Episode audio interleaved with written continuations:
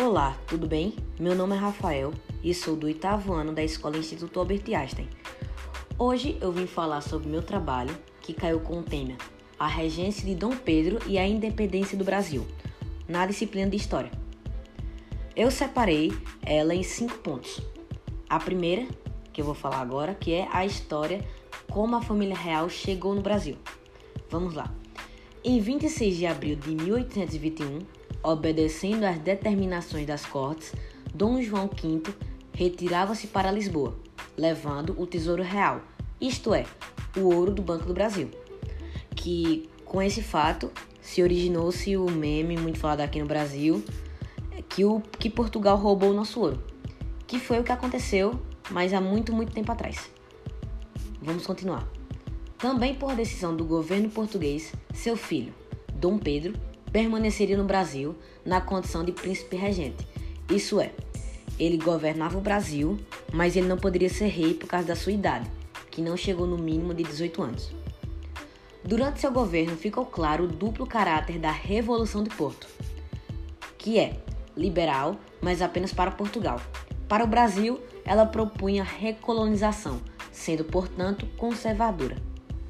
Em outubro de 1821, as cortes portuguesas exigiam a volta de Dom Pedro para Portugal, retirada em 9 de dezembro. O rompimento com Portugal era agora inevitável.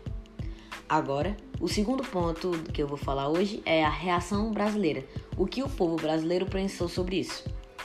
A escalada recolonizadora portuguesa provocou a reação brasileira, marcadas pelas tensões e divergências que envolviam as duas facções liberais reunidas no Partido Brasileiro.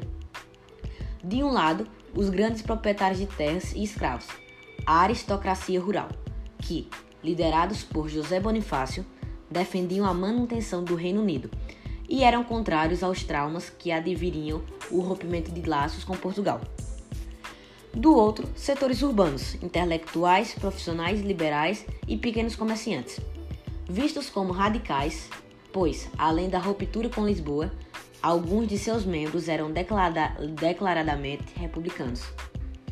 A liderança política dessa facção se dividia entre o jornalista Gonçalves Ledo, Clemente Pereira e o padre Januário Barbosa, e entre outros. Terceiro ponto: o Dia do Fico e a Independência. Em janeiro de 1822, o príncipe Dom Pedro, desobedecendo às ordens de retornar imediatamente a Lisboa, decidiu permanecer no Brasil. Esse episódio passou a nossa história como o Dia do Fico. Em junho de 1822, Dom Pedro convocou uma Assembleia Constituinte para elaborar a Constituição do Brasil, ou seja, um conjunto de leis que regeria a vida política administrativa do país, que no caso escolhesse quem ia cuidar do Brasil garantindo direitos e estabelecendo deveres aos cidadãos e ao Estado. Em 7 de setembro de 1822, perante as insistentes pressões portuguesas, Dom Pedro rompeu os laços que uniam o Brasil a Portugal, proclamando a independência do Brasil às margens do Riacho do Ipiranga, em São Paulo. Quarto ponto.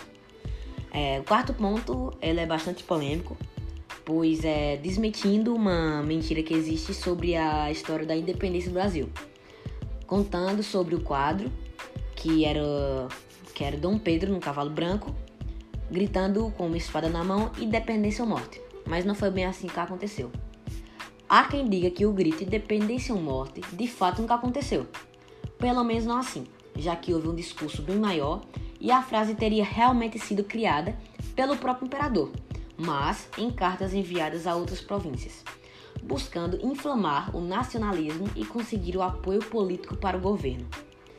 Outro fato importante é que a cena não aconteceu às margens do Riacho de Ipiranga e, provavelmente, Dom Pedro recebeu a carta do governo português que inflamou a separação dos dois países no alto da colina, por onde passava ao voltar de Santos para São Paulo. É... E esse é um ponto bastante polêmico hoje em dia, que como muito vem falando antigamente, principalmente nos livros de antigamente, que falava sobre o quadro de Independência ou Morte, até falado também no hino nacional do Brasil.